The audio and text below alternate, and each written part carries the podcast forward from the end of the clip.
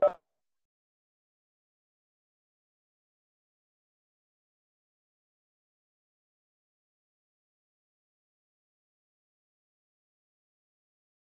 dia, presbítero. Bom dia. Glória a Deus. Tudo Ai, bem?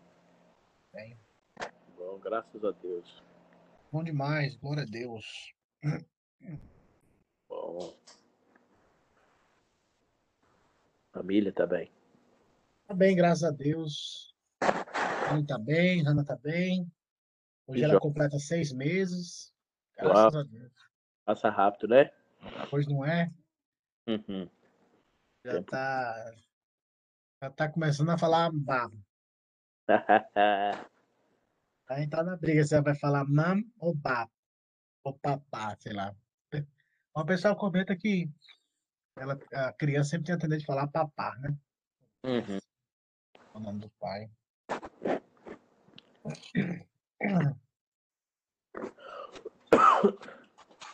Interessante. Essa semana foi corrida, presidente? Foi boa, muito não. Velho não pode correr muito não, senão ele morre. Ah, já tomou a vacina? Tomei nada. Não gosto de vacina não, rapaz. Ainda mais as, rea- as reações adversas aí, né? Ah, É. É um negócio assim, é é tão enigmática essa, essa questão dessa vacina. Eu também, quem sabe um dia eu vou tomar, mas é, quero aguardar um pouquinho mais aí, ver como é que tá, como é que as coisas se, se desdobram. É. Eu, eu sou leigo nesse aspecto, mas é, a pessoa constrói a vacina muito rápido, fica assim, rapaz, eu não É, conhecia a nunca- doença, já conhece a vacina. Mas Sandra, Bom dia. direto de Brasília. Horário de Brasília, Não, São né? Paulo. É, mas horário de Brasília. Bom, Seja bem-vinda entrei na sala nós errada, um- fui lá para a sala do pastor Pedro. Falei, ah, gente, Nós desculpa, temos um aluno sair. internacional aqui no nosso meio, viu? O, Bom a dia, gente. uma- um aluno internacional aí. Bom dia, Valzinha. tá. Bom dia, gente. Bom dia, eu, Desval. Como é que tá o Dirceu e a, e a Sueli? Estamos caminhando. Caminhando. Preciso de muita oração. Certo. dia! A oração dos irmãos. Bom dia, Daniel Castilho. Sandroca, você está internacional hoje. Pois é, nós um Hoje eu estou. internacional, viu? Eita! Valquíria, bom dia. Eudes, Bom dia, Dani. Dia. Pastor das Pirâmides, bom dia. É tudo blue, blue, blue, blue. Então, vamos dar continuidade, vamos iniciar. Vamos orar, pedir a bênção do Senhor. Dani, ora por nós aí para que Deus nos conduza nesse, nesse momento eh, devocional aqui. Que Deus nos abençoe. Ora por nós. Vamos orar. Deus amado, Rei eterno, obrigado, Deus, por nos levantar mais um dia. Obrigado, Senhor, por permitir que estamos Pai. Nos perdoe pelos nossos pecados. Senhor, eu peço que o Senhor esteja usando o nosso irmão Jeff, o reverendo Jeff, para que ele esteja administrando a palavra e que possamos, Pai, aprender com ela, Pai. Não só hoje, mas que possamos passar a palavra para frente, Deus. Eu peço em nome do Senhor Jesus. Amém. Amém, amém. Pessoal, então, dando continuidade aos pontos que nós iremos trabalhar sobre ferramentas para eh, vivermos um despertamento espiritual, um avivamento, obra do Espírito Santo, de fato, uma visitação do próprio Deus na questão da, do crescimento da piedade, da devoção ao Senhor, do amor ao Senhor, da intensificação de forma proposital de buscarmos a Deus através da palavra e da oração. Então, existem, existem várias ferramentas, é, a comunhão dos santos, a participação dos sacramentos, mas, de forma geral, acredito que todos os cristãos evangélicos protestantes, eles ah, concordam nessa perspectiva que a palavra de Deus, a oração e a prática do jejum são ferramentas pessoais, individuais, que fortalecem a vida espiritual, reanima, reaviva, desperta-nos para essa caminhada. E hoje nós iremos tratar da oração. Semana passada nós falamos sobre desculpa, sobre a utilidade e a precisão que o evangelho, a palavra de Deus tem em nos conduzir, em avivar-nos.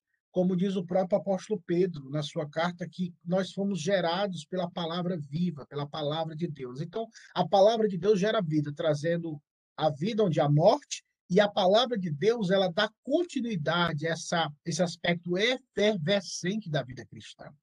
Nós não precisamos ir para campanhas de oração de igrejas neopentecostais ou pentecostais.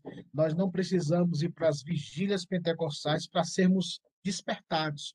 Simplesmente nós precisamos ler o evangelho, a palavra e obedecê-la e colocá-la em, colocar em prática. Porque se nós sustentarmos essa essa ideia errônea, nós acreditaremos que o verdadeiro avivamento está no ambiente é, neopentecostal, pentecostal, e também iremos chancelar que as práticas que eles fazem, tal, tais como é, movimentos, o cair do espírito, o sapatear, o falar em línguas, são ações do Espírito de Deus, e quando na verdade não procedem, de fato são emoções, é, e eu trabalho numa perspectiva bem branda e bem amiga, viu, irmãos?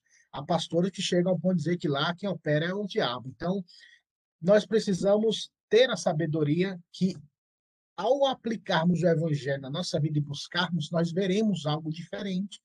Foi o que aconteceu na história do cristianismo, na vida de Jonathan Edwards, Martinho Lutero, entre outros, vários. O movimento pentecostal, onde nós achamos que há o avivamento, ele surgiu no início do século XX. Então, então, durante 19 séculos depois da Igreja Apostólica, podemos dizer que não houve manifestação, poder do Espírito Santo, é, avivamento, é, é improvável e é errôneo nós afirmarmos dessa forma. Então, hoje nós vamos tratar da oração. Quão importante é a oração na vida e na caminhada cristã? Eu quero ler um texto com vocês, é, só para exemplificar, para iniciarmos lá no Evangelho de Mateus, capítulo de número 26. É, foi até um texto que ontem nós, é, no nosso grupo de, de, jovens que falam português, nós lemos esse texto é, quando o Senhor Jesus ora intensamente antes de ir para o Calvário.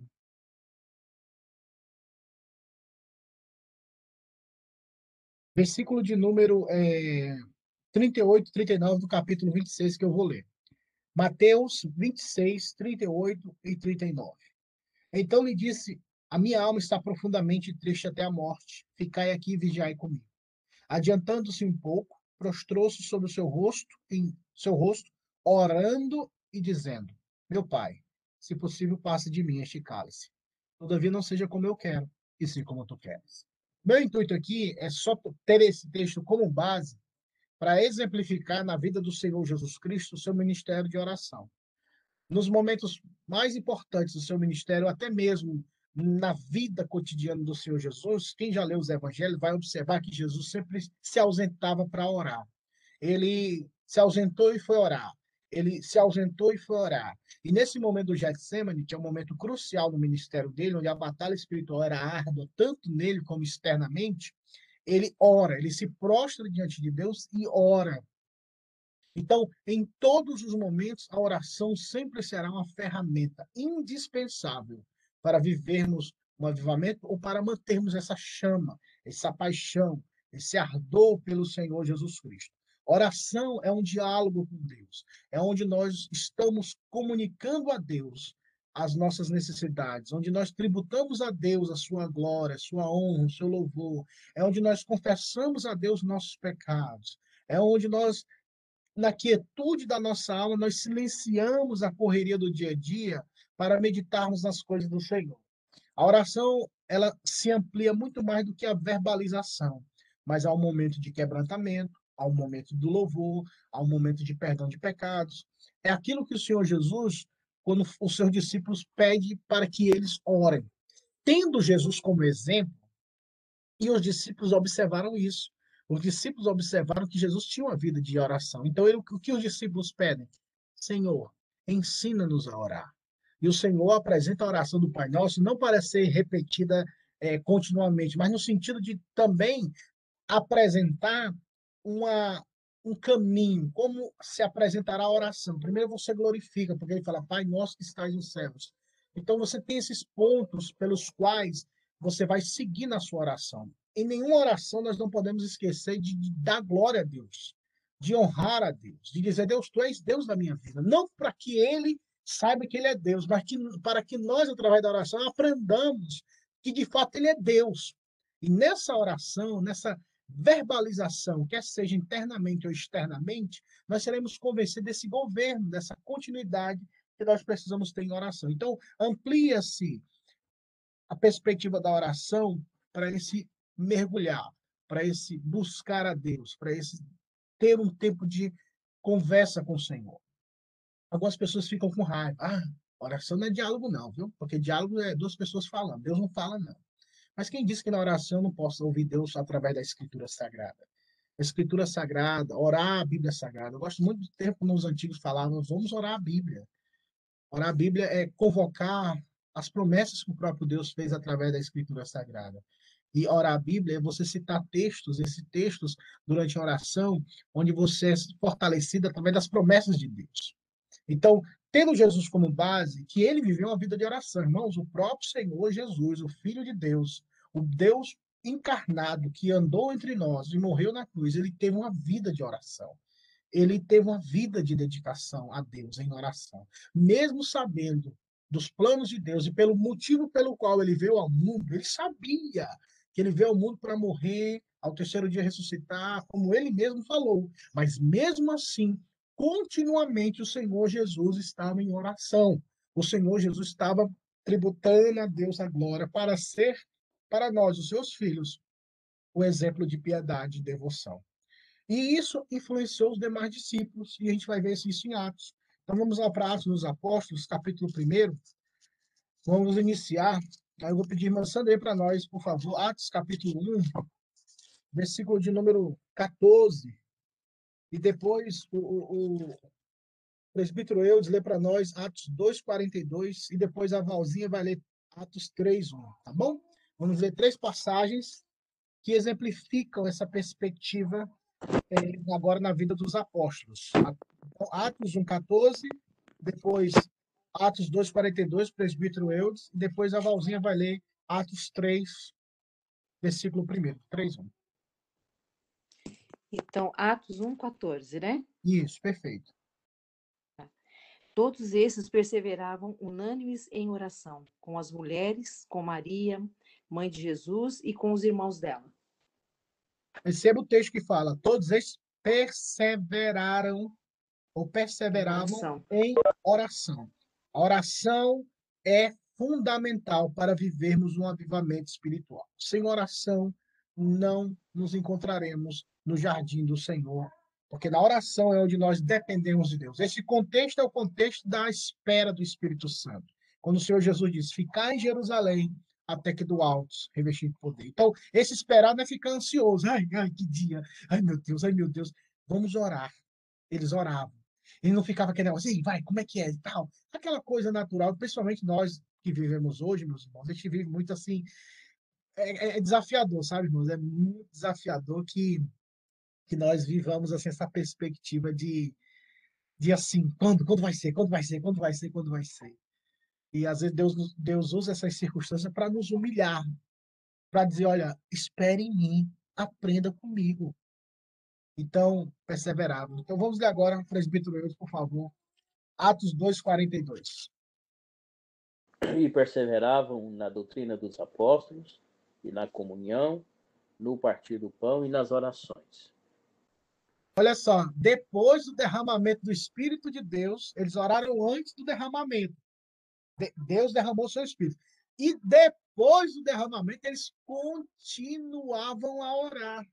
Eles perseveravam nesses quatro pilares, né? Eu acho que alguém já, você já deve ter ouvido pregações, diversas pregações sobre os pilares de uma verdadeira igreja, o caminho de uma verdadeira igreja, que é a doutrina dos apóstolos, a comunhão, o partir do pão e as orações. Prática da pregação, treinar homilética, tá aí, quatro pontos na pregação. Alguém fala, ah, não é presbiteriano, tem três pontos. Mas quatro pontos também Deus fala, viu, irmãos? Então, quatro pontos aqui. Toda igreja verdadeira tem que perseverar na doutrina dos apóstolos, ela tem que perseverar na comunhão, no partido do pão e nas orações. E eu gosto desse texto porque é pós descida do Espírito Santo. Que alguém pode dizer, ah, não, eles só oraram para o Espírito Santo descer, depois eles pararam. Não, eles continuaram a orar. E para finalizar, Valzinha, por favor, 3, 1. 3, 1. Pedro e João subiam ao templo para a oração da hora nona. Pedro e João, né? Tem até uns cantinhos, né? Pedro e João. Eles subiram ao templo para o quê? Para orarem ao Senhor, para buscarem a presença de Deus. A oração, irmãos, é uma ferramenta indispensável para nós vivermos o verdadeiro avivamento. Bom, então, na vida do Senhor Jesus, na vida dos discípulos, nós encontramos essa perspectiva bíblica de perseverarem, de orarem, de priorizarem intencionalmente. Tipo, eu vou orar, eu vou estabelecer um horário, eu vou acordar cedo, eu vou dormir tarde, sei lá, alguma coisa que você faça assim, eu vou orar, eu vou dobrar meus joelhos. Novamente, eu sou da escola antiga, eu aprendi com pessoas, é, crentes antigos, que hoje é meio que quadrado, orar talvez de joelho, ou, ou usar a Bíblia de papel, assim, livro. Tipo, são ferramentas que eu vejo que trarão inúmeros benefícios. Eu não sou muito a favor da pessoa orar deitado na cama, que às vezes, ah, não, ore de todo jeito, deitado na cama, antes de dormir. Não, você vai orar, vai pedir a Deus até para perdoar seus pecados, para abençoar seus pecados, como dizer aqueles memes indo de crente orar antes de dormir, né? Deus abençoa minha vida, abençoa meus pecados, em nome de Jesus, amém. Então, tipo, você, a pessoa não tira um tempo, assim, eu vou me dedicar à oração, vou tirar especificamente. Aí a pessoa pode falar, isso é religiosidade. Religiosidade é você é, nós vivemos, é, nós não vivemos aquilo que nós acreditamos. Nós precisamos ter disciplina na vida espiritual. Nós precisamos ter disciplina na vida cristã. E isso não é ser religioso, isso é amar ao Senhor, é priorizar o Senhor. A Bíblia fala que os salmistas, em diversos salmos, eles acordavam antes da alva para dar glória ao nome do Senhor. Antes de amanhecer, eles acordavam e davam glória a Deus e buscavam o Senhor quase na vigília, na, na quarta vigília, que era de três às seis, que era o horário de nascer o sol, entre aspas, eles já estavam dando glória a Deus. Eles seriam religiosos.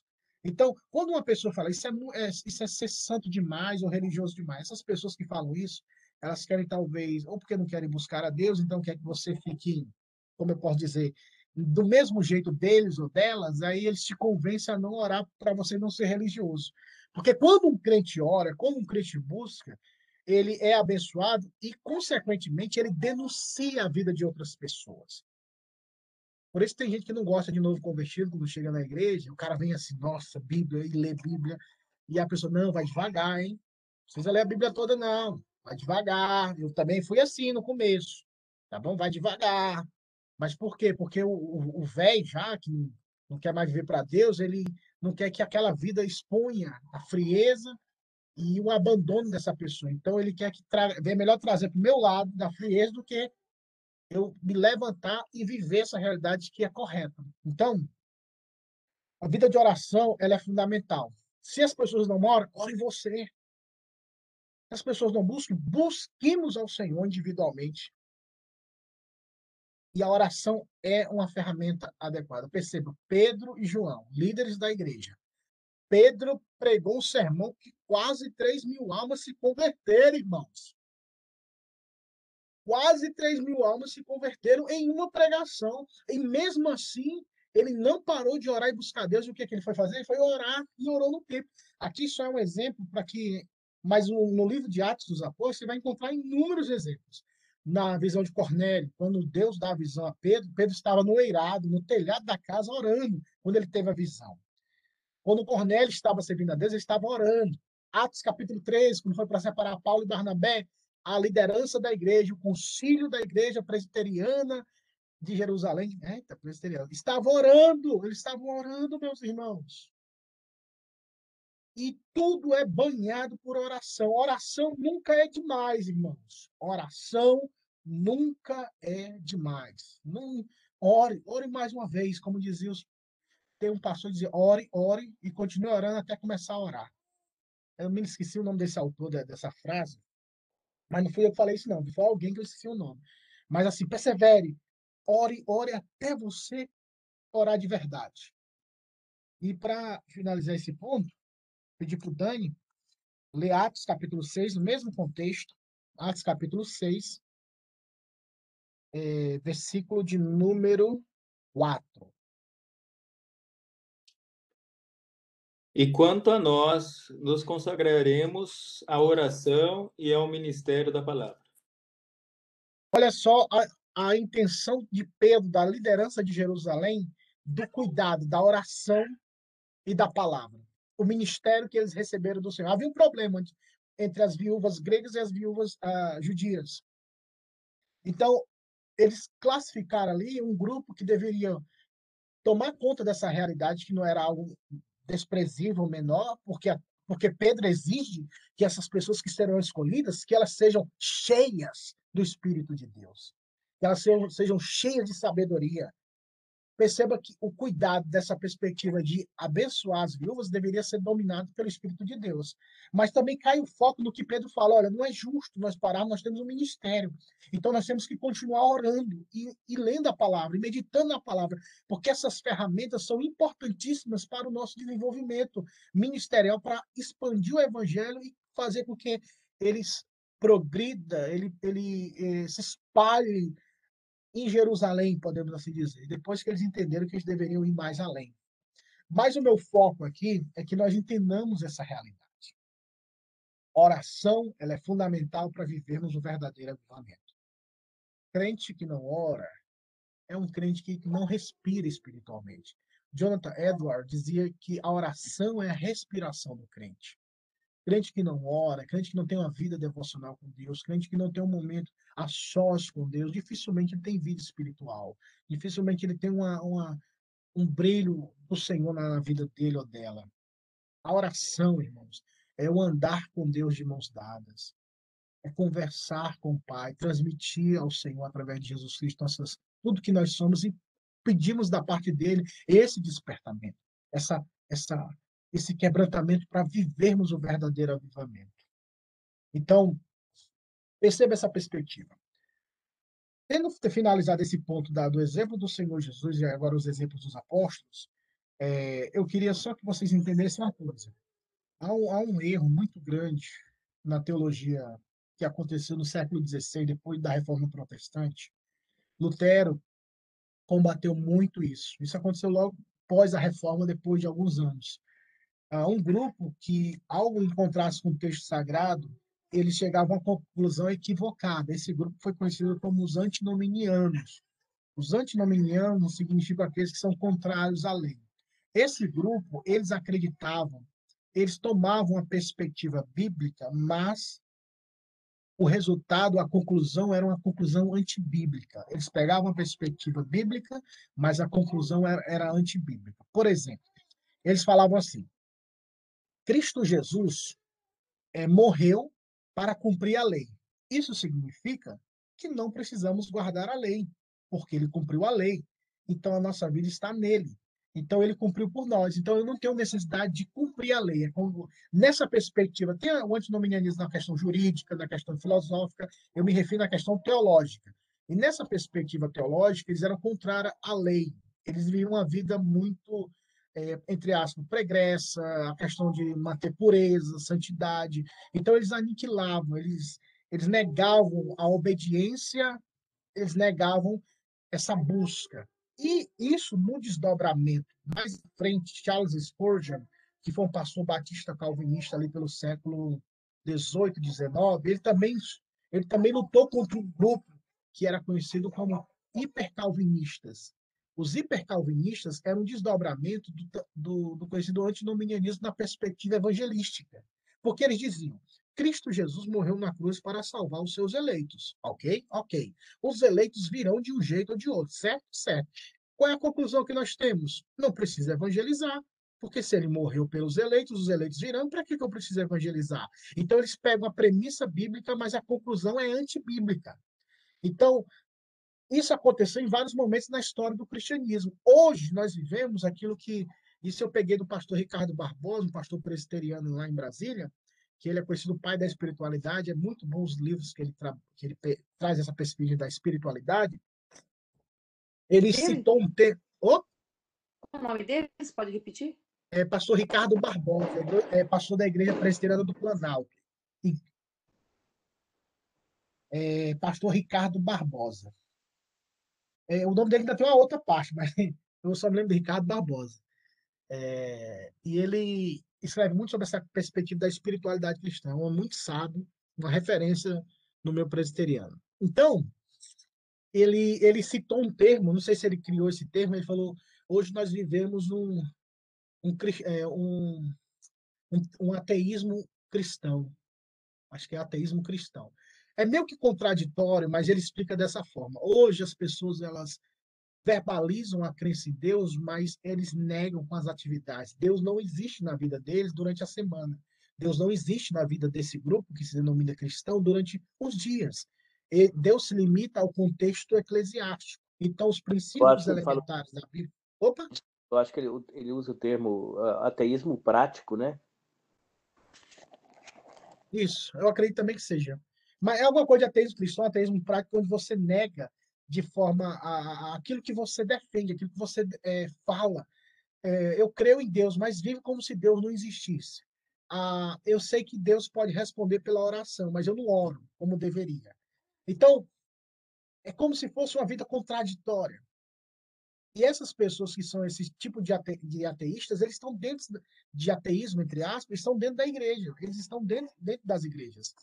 Eles, é como, dentro do contexto é, do Novo Testamento, eu tomaria por base o texto que Tito fala que esses negam, eles confessam que conhecem a Deus, mas negam com as suas próprias obras. Tito usava muito a perspectiva dos judeus naquele contexto judaizantes. Mas sem trazer para os dias de hoje, poderíamos até aplicar essas pessoas que confessam a Deus com a boca, mas negam com as suas próprias obras. Então, quando nós caímos nesse erro do antinomianismo, de negarmos, de pegarmos uma premissa bíblica, por exemplo, da oração. Ah, oração, nós, nós presbiterianos somos o quê? Somos conhecidos como aqueles que creem na soberania de Deus. Deus é soberano em todos os aspectos. Ele predestinou todas as coisas. Então, inevitavelmente, nada vai mudar. Então, por que, que eu devo orar? Então, nós chegamos a essa perspectiva no resultado da. No resultado, como é que a gente fala? Da a conclusão bíblica equivocadamente. A gente pega uma premissa bíblica, mas a conclusão é equivocada, é antibíblica. Então, nós percebemos hoje no nosso meio um tipo de antinomianismo em duas vertentes, tanto na oração quanto na vida. É aquela fala, vamos orar, irmão, vamos orar, mas ninguém ora. Vamos, vamos nos dedicar à oração, mas ninguém quer se dedicar realmente à oração. Por quê? Porque sorrateiramente nós estamos resguardados no falso, uma falsa compreensão, no falso entendimento, que se nós achamos que Deus é soberano em todas as coisas, então não precisa orar. Na verdade, ninguém vai verbalizar isso, dizer, não, rapaz, que é isso? Eu claro que acredito que Deus vai. Mas na prática nega, porque não ora, não incentiva a orar e não é exemplo de oração como os apóstolos foram como servos de Deus foram. Então, nós precisamos ter muito cuidado para não cairmos nesse erro. Por isso que o calvinismo, as doutrinas da graça, irmãos, ela é libertadora. Mas se elas não forem acompanhadas com quebrantamento, com coração humilde e um espírito de oração, elas podem também ser uma ferramenta de juízo. O mesmo fogo que amolece o barro, perdão, o mesmo fogo que, que amolece o barro, é, amolece o barro para ser refeito, é o mesmo fogo que pode destruir o barro. Então nós precisamos ter muito cuidado. Por isso que nós não podemos simplesmente é, extremar. Oração sem o conhecimento da Bíblia e o conhecimento da Bíblia é um aspecto prático. Como o presbítero citou, e acredito que é, seja essa definição mais correta, o ateísmo prático, onde confessamos muitas vezes com a mão e verbalizamos, mas na prática nós negamos. E a oração, ela não pode ter essa, essa, essa teorização. É igual a questão do amor, o verbo amar, o verbo orar. São verbos que não podem ser teorizados. Jamais, eles têm que ser praticados. Até a contradição, né? Você tem que não pode, você não pode teorizar um verbo. Claro que o verbo é uma ação. Então, mas muitas vezes nós teorizamos o verbo, que, que mostra a ação do sujeito. Você aprende a orar orando. Eu gosto muito da história da igreja, eu gosto muito de ler biografias de homens de Deus. E a biografia de Jonathan, uh, George Whitfield, e entre outros, assim, deixa a gente assim, fala assim, meu Deus, eu não sou crente, não. Ah, tem um biógrafo, eu não sei se é o nome dele correto, a pronúncia é essa, mas é Andrew Murray, Andrew Murray que ele fala de, da vida de George Whitfield, que quando ele orava no quarto de oração dele, há relatos que as pessoas tinham até medo de se aproximar do quarto de oração dele, porque ele não orava, ele agonizava diante de Deus. Da mesma forma, o, Jonathan Edwards, John Wesley, ele, ele tinha uma frase célebre que dizia: Dei-me dez homens que não temam nada senão pecado e não busquem mais nada senão a Deus, e eu converterei esse mundo em chamas. Há um biógrafo da história dos avivamentos na Inglaterra do século XVIII, que na época dos avivamentos, duas coisas se encontravam na floresta: urso e crente orando. Por quê? Porque eles queriam ter um momento a sós com Deus. Eles queriam ter privacidade. É tipo, eu quero ter um momento com meu Senhor. Jonathan Edwards, no diário dele, fala que várias vezes pegava o cavalo e ia cavalgar no meio do, do mato. E teve momentos de quebrantamento assim poderosos, onde ele andou e ficou a sós com Deus. Irmãos, a sós com Deus é o caminho de, de fato, nós nos deleitarmos em Deus através da oração. E oração não muda, novamente, irmãos, ela, essa concepção de achar, ah, não vou orar porque os planos de Deus não são mudados. Irmãos, da mesma forma, quem muda não é a, para aquele a quem nós estamos orando. Ele é imutável, ele é eterno. Nós é que mudamos. Nós é que aprendemos mais com o Senhor. Irmãos, quem já, vocês aqui com certeza já tiveram momentos a sós com Deus no pé da cama, no sofá, não sei, dentro do carro, dirigindo, onde você foi conduzido a um, a um quebrantamento que às vezes é inexplicável. Você rompe em lágrimas. Você vê uma beleza em Cristo que, é, que te, te constrange. Você vê a sua natureza pecaminosa que te humilha. E você fala, Deus, me ajude, me perdoe, me dê da tua graça Tipo, essa, a oração te conduz a um santo lugar que não há outro senão um que está sentado no trono, onde não há espaço para mim, para você, mas só para Ele, para ser adorado. Então, quem muda sou eu, não é Deus. Então, essa percepção errada desse grupo que afirma que eu não vou orar porque eu não mudo Deus e Deus é soberano, então não preciso orar, isso é uma, uma, uma premissa carnal para sustentar a minha frieza. E eu prefiro mil vezes pegar uma pessoa que me confronta e fala: você não está orando, você tem que orar, do que aquela pessoa, não, não preciso orar, não, rapaz, fica tranquilo. Esse tipo de, de, de cristão, entre aspas, você afaste, como disse Paulo a Timóteo. Destes, afasta-te, mas busca aqueles, busca a Deus com aqueles que com coração puro invocam o Senhor. Tem esse santo grupo, esse santo ajuntamento.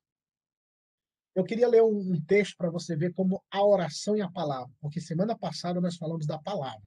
Hoje nós estamos falando da oração. Como a palavra e a oração, elas andam juntas nessa perspectiva. Porque a palavra é que aviva, a palavra é que renova, a palavra é que, que desperta para você orar. Porque quando os discípulos começaram a orar, foi porque o Senhor Jesus disse: olha, orai, esperai em oração até ser do alto revestidos de poder. E quando o poder desceu, eles continuaram orando, porque Jesus os tinha ensinado no momento anterior. Provérbios, vamos para Provérbios. Estou vendo a Gabi aqui. Gabi, seja bem-vinda. Desculpa aí. Você puder, Gabi, lê para nós aí. Ah, Provérbios 28, 9. 28, 9. Quanto isso, cap, é, Provérbios capítulo 28, versículo 9. Ah, tá abrindo aqui, peraí. Tá bom. A irmã Sandra, depois, por favor, abre para nós aí em Amós, capítulo 5. Amós é depois ali de Joel. José, Joel, Daniel, aquela coisa, os profetas menores. Provérbios 28, 9? Isso. Se alguém 28, se recusa a ouvir a lei, até suas orações serão detestáveis. Receba esse conselho do, do, do de Salomão se nós apartarmos a, a, de ouvirmos a lei, a orientação do Senhor, por que a nossa oração será abominação? Porque nós não oraremos segundo a vontade de Deus. Nós não, não oraremos como Deus nos orientou, porque até para orar, irmãos, Deus nos orientou como deveríamos orar. Deus nos orientou pela sua palavra. Então, oração que não tem a palavra de Deus, nós cairemos no misticismo exacerbado, no misticismo, misticismo exagerado, onde nós encontraremos mais a loucura do que a devoção e a glória ao nome do Senhor. Então Deus já falou isso no Antigo Testamento. E ele, ele ratifica no, no, no livro do profeta Amós, que a irmã Sandra vai ler agora, Amós 5, 21, uh, do 21 até o, o, o 24, olha só o que Deus fala nessa perspectiva, tanto de, de assembleia, de reunião, de louvor, sem ouvirmos e praticarmos aquilo que o Senhor Deus nos orientou. Por favor, irmã Sandra. Aborreço, desprezo as vossas festas e com as vossas assembleias solenes não tenho nenhum prazer. E ainda que me ofereçais holocaustos e vossas ofertas de manjares, não me agradarei deles, nem atentarei para as ofertas pacíficas de vossos animais cevados. Afasta de mim o, estrépito dos teus cânticos, porque não ouvirei as melodias das tuas liras. Antes corra o juízo, corra as águas, e a justiça como ribeiro perene. Isso é fortíssimo, sabe? Eu fico assim, meu Deus. Quando eu estou num santo ajuntamento, eu pensei, o Senhor se agrada de nós, o Senhor está aqui conosco. porque se não, não tivermos nesse ajuntamento, como diz no verso 21, ele não tem prazer, não tem.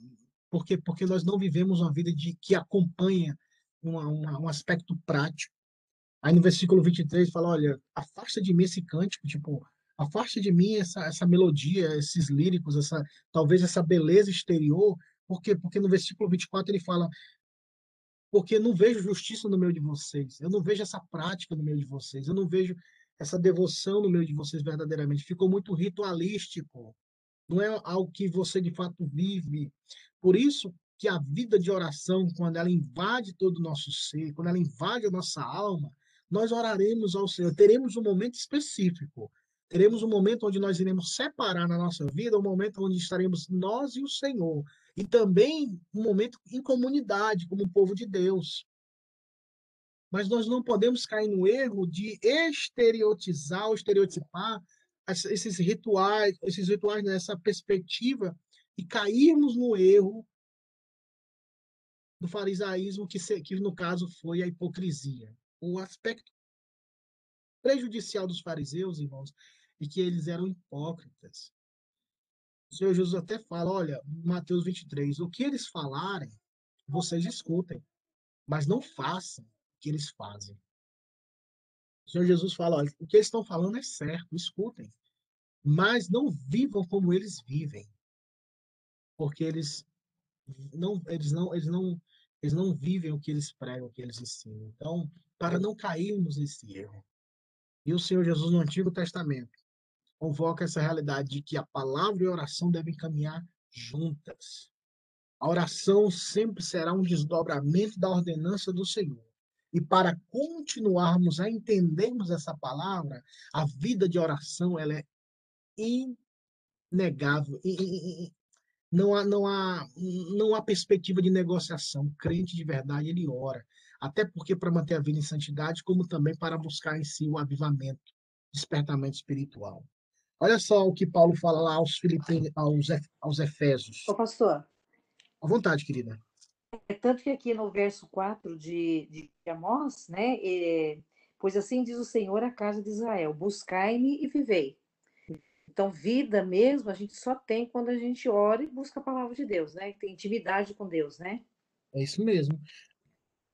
Até para o nascimento da vida cristã é por meio da palavra, como diz Tiago, e Pedro nas suas cartas e a continuidade da mesma, tanto palavra como oração. É, novamente, lá no início da aula eu falei, há vários, há vários meios de graça que muitas igrejas protestantes afirmam, como é, a comunhão dos santos, a, a participação nos sacramentos, e entre outros fatores, mas de forma geral, palavra, oração e jejum, que é os três pontos que nós estamos trabalhando é, todo domingo. Domingo passado falamos sobre a palavra e hoje é sobre a oração. E domingo que vem nós vamos falar sobre o jejum. Ah, nós devemos buscar e entender que são ferramentas simplórias, não tem como teologizar, filosofar em cima disso, em cima disso. É algo prático, é algo que quebranta-nos, humilha-nos, porque a oração significa o quê? Eu não posso, mas o Senhor pode. Eu não tenho, mas o Senhor tem. Eu não sou, mas o Senhor é. É nos prostrarmos fisicamente mas também nos prostrarmos aqui. Inclinar a nossa cabeça, o nosso coração internamente ao Senhor e dizer: Senhor, eu não consigo fazer, eu não posso. Eu sou pecador, eu sou limitado, eu sou pó. Eu sou o pó que sobrou do barro. Eu preciso do Senhor. E a oração, irmãos, é uma das melhores escolas para, nos quebra, para o quebrantamento. Pastor Ronaldo Leidório, e eu, por ser, é só uma brincadeirazinha aqui. Eu, por ser nordestino, tem hora que eu coloco umas letras N, N, nos, nas palavras que não existe, né? Aí ele que observou isso em mim quando eu comecei a namorar, eu pedi que ela me ajudasse a, a progredir em alguns aspectos, né? Aí e eu falava o nome do Ronaldo, que é o pastor presteriano missionário, o povo até me ironizava. Nossa, eu idolatei com esse Ronaldo, né? Porque chama Ronaldo Lindório, né? Tá vendo? Chama até de Lindo. O nome dele não é Lindório, é Lidório, né? E eu coloco a letra N onde não tem às vezes. Então, eu acho que é coisa de nordestino.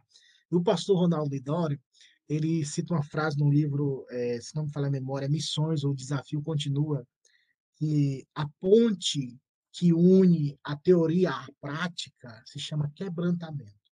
Então, às vezes, nós sabemos a teoria e como efetivar isso, como colocar isso em prática. Nesse, nessa perspectiva, ele fala do quebrantamento. Ah, e o quebrantamento se dá através da oração, onde nós nos humilhamos.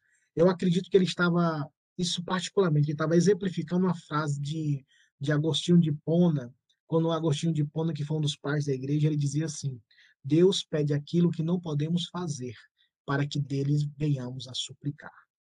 Deus pede aquilo que não podemos fazer, para que dele venhamos a suplicar. O texto que fala, sede santos como eu sou santo, ele não pode ser santo como Deus é santo. Então a gente precisa da, da ajuda dele, Senhor. Então me ajuda a ser santo como o Senhor é santo. Então eu vou buscar em oração, eu vou buscar Deus, eu quero ser santo como o Senhor é eu quero te buscar, eu quero dedicar a minha vida. E a oração, o quebrantamento, é esse elo, é essa ponte que ajuda-nos a colocar em prática aquilo que nós já entendemos na teoria. Então, que Deus nos ajude a entendermos essa perspectiva de oração. Vamos lá para Efésios. Olha só o que o apóstolo Paulo orando pela igreja. É, vamos ler aqui. Valzinha, por favor, lê para nós aí. Efésios, carta de Paulo aos Efésios, capítulo 1, é, versículo 15 e versículo do 15 ao 18, por favor. 15 ao 18. Por isso também eu, tendo ouvido a fé que há entre vós no Senhor Jesus e o amor para com todos os santos, não cesso de dar graças por vós, fazendo menção de vós nas minhas orações, para que o Deus de nosso Senhor Jesus Cristo, o Pai da glória, vos conceda espírito de sabedoria e de revelação no pleno conhecimento dele. Iluminado, iluminados os olhos do vosso coração, para saberdes qual a esperança do seu conhecimento, qual a riqueza da glória da sua esperança nos santos. Olha só, Paulo orava, né, pelo ele falar assim, no cesso de dar graça por vocês e fazer menção de vocês nas minhas orações. Ô, oh, irmãos, vou, vou repetir de novo. Paulo, irmãos, é um apóstolo, servo de Deus. Nós que somos orelhas secas, a gente te devia assim, olha, rapaz, se Paulo orava todo dia pelo povo, quanto mais eu, quanto mais nós, né? E olha que a oração de Paulo qual era?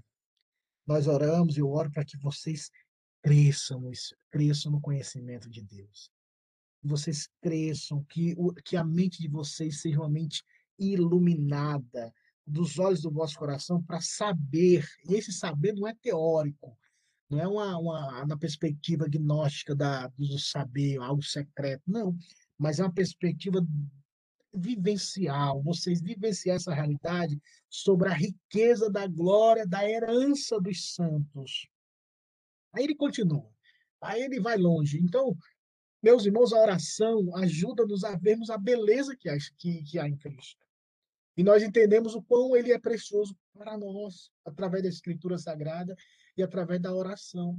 Então, que Deus nos ajude não, através da oração, irmãos. A oração é uma ferramenta para o avivamento e para o despertamento espiritual. Crente que não ora, eu tenho meu pastor, eu chamo ele de meu pastor porque ainda tenho muito, muito respeito por ele Louvo a Deus pela vida dele. Reverendo Rosta Guimarães Lopes, que passou na Presbiteriana Unida de São Paulo, foi o meu tutor, meu paizão para mim. E ele falava isso muitas vezes nas pregações. Ele falava: Quem não ora é soberbo! Que tem o vozeirão. Quem não ora é soberbo.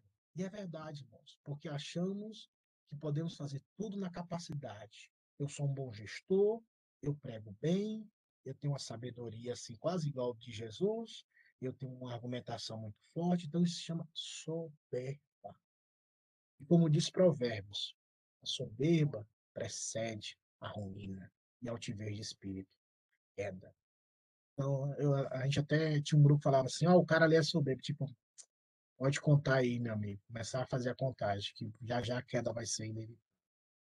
A oração nos mantém quebrantados e humildes, irmãos. Que Deus nos ajude. Olha só o que Paulo continuou falando. Capítulo 3.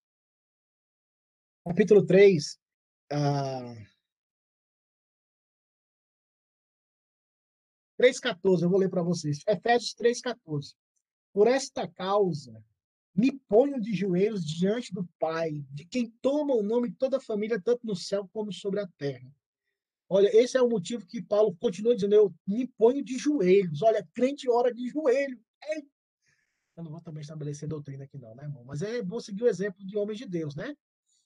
Ele se punha de joelho. Para quê? Para que, segundo a riqueza da sua glória, vos concedais que sejais fortalecidos com poder mediante o seu espírito no homem interior. E assim habite Cristo no vosso coração pela fé, estando vós arraigados e alicerçados em amor a fim de poderes compreender com todos os santos. Olha, isso aí não é os eleitos, os que têm os eleitos que eu falo assim, irmãos, é na perspectiva que só aquele aquele cara ali, ele tem um algo especial, um dom especial, como fosse um, sei lá, um, um Jesus Júnior da vida aí. Não, todos os santos, todos os santos, irmãos. Não é para um, é todos aqueles que são santos em Cristo para que compreenda qual é a largura, o comprimento, a altura, a profundidade e conhecer o amor de Cristo, que excede todo entendimento para que sejais tomados. Ou seja, não tem miséria, tem que encher até a tampa, até, até ultrapassar e, e tomar de toda a plenitude de Deus. Meus irmãos, olha só o motivo da oração de Paulo pela vida dos irmãos em Éfeso. Para finalizar, Colossenses 4. Colossenses 4, 4, 2. Por favor, Daniel, lê para nós aí. Colossenses capítulo 4, versículo 2. 4, 2.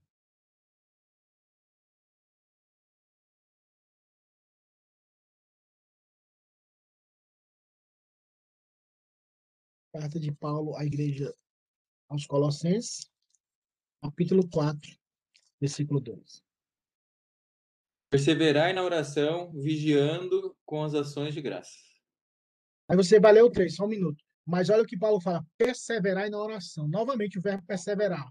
Ou seja, continuidade. Orar até o Senhor voltar, até a porta se abrir, até morrer. Irmão, Jesus estava na cruz, agonizando, morrendo, mas mesmo assim ele orou. Pai, eu oro para que o Senhor perdoe, porque eles não sabem o que fazem. Aí alguém fala, mas foi Jesus, irmão. Mas se você olhar para o diácono Estevão, sendo apedrejado, ele ora ao Pai, dizendo: Não lhes impute esse pecado, era pecador igual eu e você. E mesmo assim, lá na morte, ele orou. Versículo 3, Dani, por favor. Suplicai ao mesmo tempo também por nós, para que Deus nos abra a porta à palavra, a fim de falarmos do ministério de Cristo, pelo qual também estou algemado. 4. Para que eu o manifeste, como devo fazer. Olha só, Paulo pede oração para que quando ele pregar, ele pregue de tal maneira que quando ele fale, Jesus se manifeste. Eu acho tão gostoso, eu acho tão assim, nossa, é tremendo, você começa a pensar. Paulo falou assim: orem por mim, irmãos, para que quando eu pregue, e pregue de tal forma que na hora que eu começo a falar do nome de Jesus, ele se manifeste. Não fisicamente, mas se revele aos corações, salvando vidas. Mas ele perceba a harmonia, a total junção e perfeição da palavra e oração caminhando juntas. Percebe, fala: orem por mim perseverar em oração para que eu consiga falar, eu consiga pregar, para que eu pregue no poder do Espírito Santo, para que eu pregue Cristo. Perceba isso, irmãos, oração e palavra. Isso, no Novo Testamento, no Antigo, você vai observar isso. Então, quando você estiver lendo, perceba essa realidade. No livro de Atos dos Apóstolos, você vai observar isso muito, se você ler os 28 capítulos. Oração e a pregação, de fato, eles perseveravam na oração e a palavra crescia. E Paulo, mesmo assim, dizendo: Olha, orem por mim. Eu preciso da oração dos santos. Então, meus irmãos, para resumir, oração é uma ferramenta indispensável se nós queremos viver verdadeiramente um avivamento espiritual. É, até até é, falando, a Gabi entrou, eu vi a mensagem dela. É, o nosso interesse, depois dessa aula que terminamos sobre a pneumatologia reformada, Gabi, a gente está focando é, nesses dois últimos domingos, eu foquei sobre que é possível vivermos o avivamento biblicamente falando. E quais são os meios pelos quais nós podemos viver um avivamento pessoal.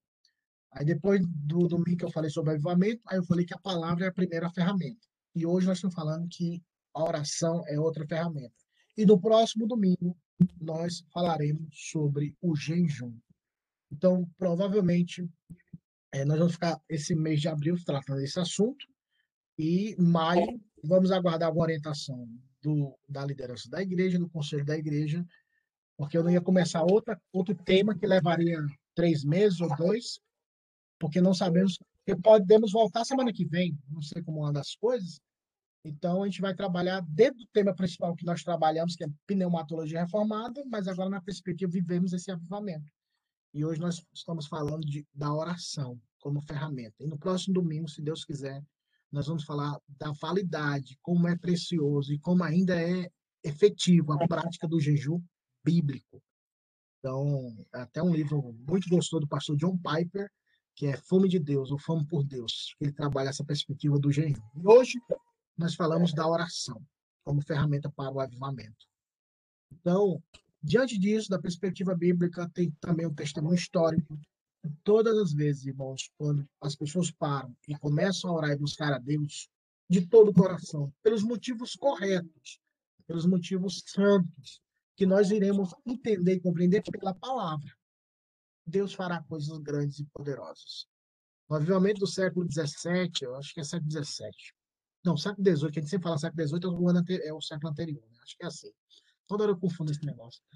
Jonathan Edwards, uh, George, uh, John Wesley, George Whitfield, o seu irmão Charles Wesley e mais uma pessoa, se não falar a memória, eles começaram um clube santo, chamado Clube Santo, era um clube de oração, onde eles queriam buscar santidade, poder, para serem mais santos. Já pensou, irmãos, assim, vamos orar para ser mais santos? É algo assim como é, assim, não tem nem como dizer que não é de Deus, porque a natureza pecaminosa não quer ser santa. Ela luta para que não pratiquemos obras de santidade, no sentido de devoção e amor e crescer em santidade. Aí vamos se reunir para nós orarmos para sermos santos, para comungarmos, ler a palavra. Você pode ter certeza que esse ajuntamento é um ajuntamento espiritual, porque ele está indo contra a natureza pecaminosa. E quando você vai contra a natureza vai de encontro à natureza pecaminosa, é o próprio Deus operando isso em nossos corações, para não vivermos segundo os nossos interesses e prazeres. Então, dessa oração surgiu um avivamento que despertou a Inglaterra, pessoas foram convertidas ao Senhor, de tal forma que também invadiu os Estados Unidos, é, depois tendo a, a, na, com Jonathan Edwards aqui e em outras províncias, em, em outras colônias aqui na época dos Estados Unidos. Mas tudo também começou nessa perspectiva de oração. Há um biógrafo que dizia assim, para você ver como a vida religiosa é um perigo, irmãos. Que quando Jonathan Whitfield, George Whitfield começava a pregar, os, o pessoal que era os, é, o clero da época, a liderança religiosa da época, sabe o que eles falaram para parar George Whitfield, porque George Whitfield pregava nas ruas junto com John Wesley, que até falava, o púlpito é o mundo, nessa perspectiva falar, eu não preciso pregar só dentro da igreja. As pessoas falaram assim, vamos convidá-lo, vamos consagrar, tipo, ah, vamos consagrar ele ao a ser, é, como é o nome é, a ser bispo, a, a, tipo ser pastor naquela época, o tempo que porque eles achavam que trazendo ele para o meio daquele, daquela liderança, ele pararia de pregar. como se o ambiente que deveria gerar mais santidade e temor fosse é, ser correto, mas naquele aspecto, naquele contexto, traria a frieza. Ele fala assim, ele vai parar de pregar se ele vier para o nosso meio. Você vê, né, que às vezes há um grupo dentro do ambiente religioso que deveria gerar temor, santidade, mas ao contrário, gera frieza, indiferença, mas graças a Deus ele não aceitou, né? Continuou pregando na rua e até no dia da morte dele, acho que aos 55 anos, com a vela na mão, o povo orando por ele na frente da casa dele, ele desceu as escadas e pregou o último sermão dele, já sem ar, deitou na cama e acordou na glória. Então, pessoas que amavam o Senhor. Que Deus nos ajude e tenhamos esses exemplos, meus irmãos, para crescermos em piedade. Amém? Amém. Alguma acréscimo, alguma pergunta, alguma colocação? Por favor, fique à vontade sobre esse tema da oração. Semana que vem, se Deus quiser, nós vamos falar do jejum, tá bom? Vamos jejuar, meus irmãos. Não, não esquecer do Herbalife, não, viu, irmãos? Que, e jejum não da Coca-Cola ou da, da TV, mas vamos ver o que, qual é a perspectiva do jejum bíblico, é, da mortificação da carne. Tá bom? Então vamos orar, pedindo a bênção do, do Pai Eterno. Eu vou convidar a nossa irmã Sandra que ore, encerrando essa, nessa manhã, e ore também né, pelas nossas irmãs que estão grávidas, Isa, a Camila e a Gabi, para que Deus conceda a elas a, essa reta final para essas heranças do Senhor. Senhor, graças te damos mais uma vez nesse dia, te louvamos, glorificamos o teu nome, porque o Senhor é o Deus eterno, o Senhor é o Deus que criou todas as coisas, é. o Senhor nos fez, o Senhor nos gerou no teu espírito, o Senhor, ó Pai, com amor eterno, nos chamou um dia, e obrigado, ó Pai, porque hoje nós podemos estar aqui como igreja, como corpo de Cristo, Podemos, ainda que remotamente, podemos estar juntos, ó Pai, falando a tua palavra, comungando uns com os outros, vendo os irmãos. Muito obrigado por essa bênção, ó Deus. E, Pai, nós queremos te pedir que, em nome de Jesus, ó Pai amado, o Senhor nos conceda crescimento, maturidade, que o Senhor, ó Deus, cada dia mais nos ajude a ter mais intimidade com o Senhor, para que te conheçamos cada dia um pouquinho mais, até que na eternidade continuemos esse processo de te conhecer eternamente, porque o Senhor é o Deus que, que é Pai. E nós te agradecemos, ó Pai, pela nossa filiação, te agradecemos porque temos essa confiança de que podemos nos aproximar do Senhor confiadamente, sabendo que o Senhor, ó Pai, tem bênçãos e bênçãos sem medida, ó Deus, bênçãos espirituais para as nossas vidas espirituais.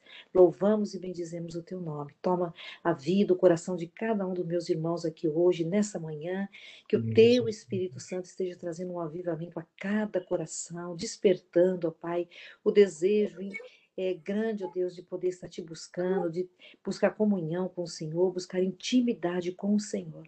E a tua palavra nos diz, ó Pai, que as demais coisas o Senhor nos acrescentará. Pai, livra-nos da preocupação com aquilo que é material, livra-nos da preocupação com o que haveremos de comer, de beber, porque, ó Pai, nós sabemos que o Senhor tem cuidado das nossas almas, o Senhor é o Deus das nossas almas. Por isso te louvamos e te agradecemos. Continua Deus, conosco, ó Deus, nos abençoando nesse dia, que possamos mais tarde, ó Deus, ainda aqui na igreja ou, ou online, nós possamos, ó Deus, te adorar em espírito e em verdade, ó Deus. Ajuda-nos a sermos verdadeiros adoradores, ó Pai, queremos te adorar dessa forma, em espírito e em verdade. Muito obrigado também, ó Deus, porque o Senhor tem gerado vidas, ó Pai, novas vidas no ventre das nossas irmãs. Obrigado pela vida da Gabi, que tem estado aqui todos os domingos conosco, é, ainda com pouco tempo na sua gravidez.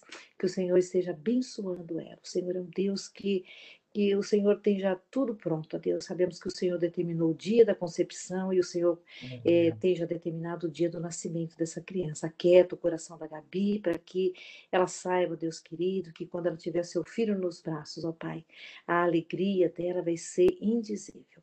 Também abençoa grandemente, ó Pai, a Thaisa, também com menos tempo de gravidez, que o Senhor a sustente, o Senhor a fortaleça, Amém, que essa criança também, assim como o bebê da Thaís, ó Deus, venham com saúde, venham com alegria, venham para somar, ó Deus, a alegria dessas famílias, ó Deus, do Ryan, que vai ter, ó Deus, é, um irmãozinho, uma irmãzinha, e também, assim, ó Pai, a Camila o Senhor abençoe essa reta final, já próximo, ao Pai, os dias de, de nascer o bebê, que o Senhor continue cuidando dela, é, previsto a cesariana, que o Senhor esteja com os médicos, livrando ela de todo mal, livrando ela, o bebê, o Ale, que vão estar dentro de um hospital. Oh, e sabemos, ó Deus, que é, os riscos da Covid, mas que o Senhor esteja, Pai, cuidando de tudo. Sabemos que o Senhor é soberano aquilo que o Senhor tiver, ó Deus, vai ser bom para eles.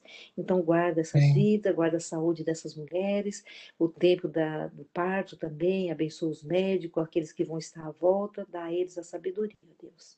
E muito obrigado, ó Pai, obrigado pela nossa igreja, que o Senhor continue despertando a nossa liderança, ó Pai, para serem homens que busquem ao Senhor com jejum, com oração, homens que busquem a piedade, homens que busquem a santificação, que seja santificado, ó Deus, os seus lábios, as suas mentes, o seu coração, ó Deus, eles como pais de famílias, ó Deus querido, dá a eles a sabedoria de conduzir a família deles, ó Deus, no teu caminho. E assim, ó Pai amado, eles também sejam homens que possam, ó Deus, como liderança, também conduzir a tua igreja, ó Deus, para poder, ó Deus, também buscar o Senhor, para ser uma igreja mais espiritual. Perdoa, Senhor, os nossos pecados, ó Pai. Pecamos contra ti a todo instante, Deus. Confessamos que somos inadequados, ó Pai, somos indignos, mas obrigado porque somos indignos, redimidos pelo Senhor. Por isso te louvamos, o nosso coração se alegra, Pai, pelo perdão dos nossos pecados. E em nome de Jesus que oramos a Ti. Amém. Amém. Se Deus quiser, Amém. semana que vem nós estaremos aqui falando da prática do jejum bíblico. E não se esqueça, hoje é dia do Senhor, feira da alma, se alimente de Cristo. Deus e Cristo vos abençoe. Tchau, tchau. Amém. Tchau. Tchau. Amém. Tchau, meu povo. Tchau para todos.